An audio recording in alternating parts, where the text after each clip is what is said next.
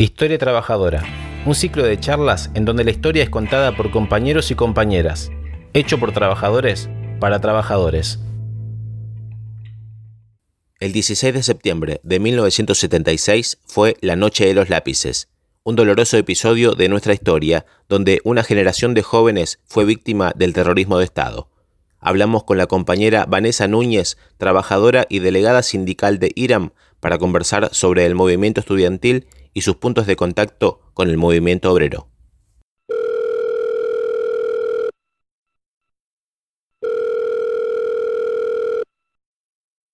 Un poeta griego dice, allí donde la toques, la memoria duele, pero a veces tenemos que mantenerla viva a pesar de ese dolor y hoy nos vamos a situar en el 16 de septiembre de 1976 con la compañera Vanessa Núñez. Vanessa, ¿qué sucedió ese día? La Noche de los Lápices es un símbolo nefasto de nuestra historia, de una de muchas de las irrupciones militares en nuestra democracia. Se la denomina de los lápices porque fue un comando de secuestros a estudiantes secundarios en la jornada del jueves 16 de septiembre de 1976, un operativo de la policía bonaerense que estaba en, ese momento a cargo de el tristemente célebre general Camps, secuestró a 10 chicos y chicas de entre 16 y 18 años. Básicamente eh, militaban estos pibes y pibas en la UES, en la Unión de Estudiantes Secundarios, que tenían cierta afinidad con montoneros y también con chicos y chicas que militaban en la juventud evarista de ese momento. Estas organizaciones estudiantiles habían, en el año anterior, en el 75, habían organizado manifestaciones en La Plata solicitando o demandando el boleto estudiantil y mm, de alguna manera con la llegada de Videla al poder,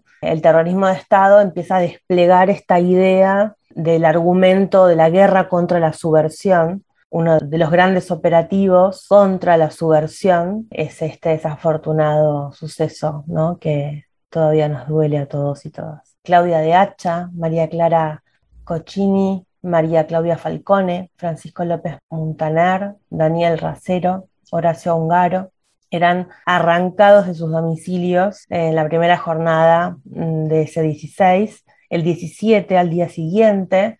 apresaron a Emil Semoler, a Patricia Miranda, que estudiaban en, el Colegio de Bellas Artes de La Plata. Y cuatro días después, a Pablo Díaz, quien formaba parte de la Juventud Evarista, ¿no? Partido Revolucionario y los Trabajadores, y es en la figura de, de, Pablo Díaz, que fue uno de los que luego fue puesto a disposición como preso político por el Poder Judicial, quien protagoniza la película de La Noche de los Lápices que seguramente todos habremos visto. Este episodio doloroso de La Noche de los Lápices que, que mencionás es un poco también un recorte de la historia que claramente siempre tenemos que contextualizar, ¿no? cuando miramos la historia es positivo también ver la foto entera y tiene relación también con, con las luchas del movimiento obrero. ¿Le podemos encontrar una relación a la lucha del movimiento estudiantil con la lucha del movimiento obrero? Sí, yo creo que sin duda podemos trazar paralelismos y podemos incluso unificar los significados de las luchas, ¿no? Las luchas y las conquistas tanto del movimiento estudiantil como del movimiento obrero. Por un lado, las personas trabajadoras, todas fuimos, somos, fuimos jóvenes alguna vez y no hace falta tener una determinada edad o pertenecer a una determinada organización para ser intolerante ante lo injusto, para tener em, espíritu de lucha y para em, creer que desde la organización y la unidad es posible transformar la realidad, es posible conseguir una sociedad o una realidad más justa. Así como los pibes y pibas de la Noche de los Lápices encararon una lucha muy simple, ¿no? En perspectiva en la historia, tan simple como el boleto estudiantil y fueron marcados por eso como militantes subversivos. También podemos pensar que mm, cuando las organizaciones sindicales o las centrales sindicales han hecho grandes convocatorias por crisis sociales o por, o por grandes injusticias sociales como Podemos pensar el Cordobazo, por ejemplo, o mm, la primera y sobre todo la segunda marcha de Pampas y Trabajo, el 81 y luego del 82, cuando el movimiento obrero se organiza y, se moviliza por razones que no son sectoriales, sino que tienen que ver con derechos fundamentales, como lo eran en esos, en esos momentos, en esos dos momentos que, que traigo a colación, la participación del movimiento estudiantil no solo que le da una fuerza y un empuje y una contundencia a la medida inmensa, porque la juventud tiene potencia, tiene carisma, tiene energía y aporta, desde mi humilde opinión, ¿no? aportan eh, las juventudes no solo eh, la ansiedad y la pasión de, querer resolver y de querer cambiar esto que vivo y no me gusta, sino también aportan una enorme esperanza de que lo que se proponen puede ser posible. Entonces, pienso en, estos dos, en estas dos eh, fechas, en estos dos momentos, y el 29 y 30 de mayo del 69, que mm, en Córdoba se gesta desde, bueno, Atilio López, Agustín Tosco y Elpidio Torres, sale la manifestación de, repudio generalizado no solo por salario, sino básicamente por la, eh, dictadura de Onganía y habiendo padecido eh, el derrocamiento del presidente Arturo Ilia, las juventudes se vieron interpeladas con esa situación, apoyaron, movilizaron junto con las confederaciones sindicales locales y fue contundente el paro de Cordobazo, es un hito ¿no? en nuestra historia. Y me parece que las juventudes desde el espacio educativo tienen muchas cosas en común con el movimiento sindical, aunque no lo perciben tal vez. Quizás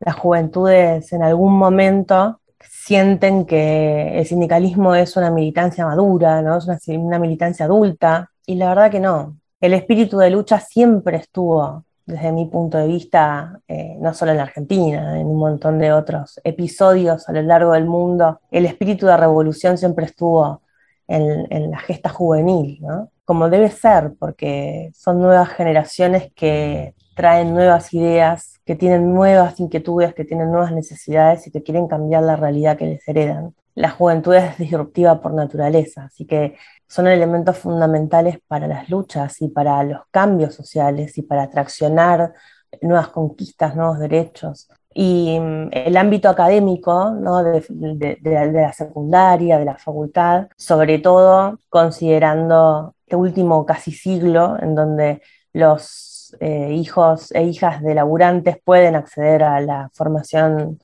eh, universitaria libre y gratuita, tienen la capacidad de organizarse, de hacer centros de estudiantes, mm, de, generar sus propias agendas. ¿no? En este momento la vemos por ahí a las agendas relacionadas con la inclusión, con la igualdad de género, con el cambio climático, con un montón de cuestiones que no son ajenas a las necesidades y a las preocupaciones de los trabajadores y trabajadoras, así como las necesidades y, las luchas de, las organizaciones sindicales no les son ajenas a los pibes y las pibas, porque de alguna manera eh, todos estamos signados para hacer tarde o temprano insertarnos en el mundo del trabajo.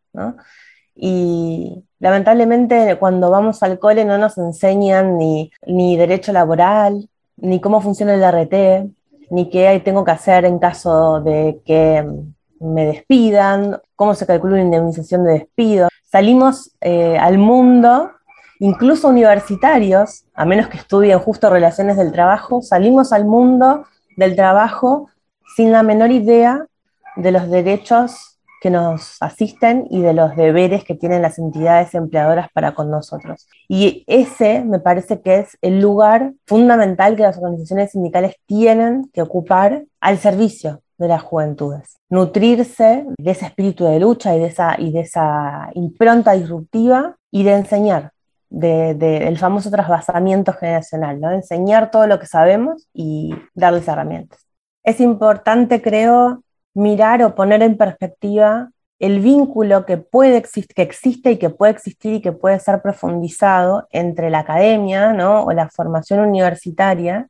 el mundo universitario y académico y el mundo de, de la organización sindical y de la militancia sindical. No es cierto que la academia está disociada de la lucha obrera ni de la militancia sindical. Los sindicatos no son eh, organizaciones pobladas de personas que no tengan formación exclusivamente o que mm, no tengan vocaciones o que tengan este, una actitud agresiva o que tengan un determinado estereotípico físico o, de, o de aspecto es un mito. Realmente hoy las organizaciones sindicales y sobre todo UTEDIC, que es de la que puedo hablar porque es la que conozco y en la que trabajo, para estar a la altura de todos los desafíos que el mundo del trabajo nos impone, las organizaciones sindicales y los dirigentes sindicales no, podemos ni siquiera darnos el lujo de no saber, de no estudiar, de no aprender. No importa si tenemos o no un título universitario, pero tenemos asesores, tenemos abogados, sociólogos, antropólogos, escribanos, tenemos convenios con, la UBA, tenemos, apostamos a la formación permanentemente porque es la mayor herramienta de movilidad social y lo va a seguir siendo. Entonces, son lindas las experiencias de intercambio con, la universidad, con, con, nuestra Universidad de Buenos Aires, por ejemplo, y que los fenómenos sociales que se estudian se pueden palpar ¿no? en la militancia de base y que la militancia sindical y la organización sindical es un actor fundamental en el diálogo social en, cualquier país y sobre todo en la Argentina, en donde los sindicatos, a pesar de todo y a pesar de tanto ataque, seguimos siendo entidades fuertes y sólidas en el diálogo social. Entonces, deberíamos poder eh, capitalizar ese rol importante que tenemos y ser convocantes hacia la juventud, porque ni estamos lejos de la academia, ni estamos lejos de las juventudes, ni estamos lejos de las agendas de las juventudes, ni tenemos las puertas cerradas, al contrario, estamos ávidos de información, de ideas nuevas, de nuevas necesidades, de derechos emergentes que solamente pueden llegar a las organizaciones sindicales desde la capilaridad de sus trabajadores y trabajadoras, ya sea UTEDIC o cualquier otro sindicato, ¿no? La necesidad existe si logramos encontrar el camino para transmitirla y por supuesto tener dirigentes que escuchen como afortunadamente tenemos el gran placer de tener en UTEIC. El tema de este episodio lo dejamos acá. No olvides seguir las redes sociales de UTEDIC Capital Federal. Hasta la siguiente charla.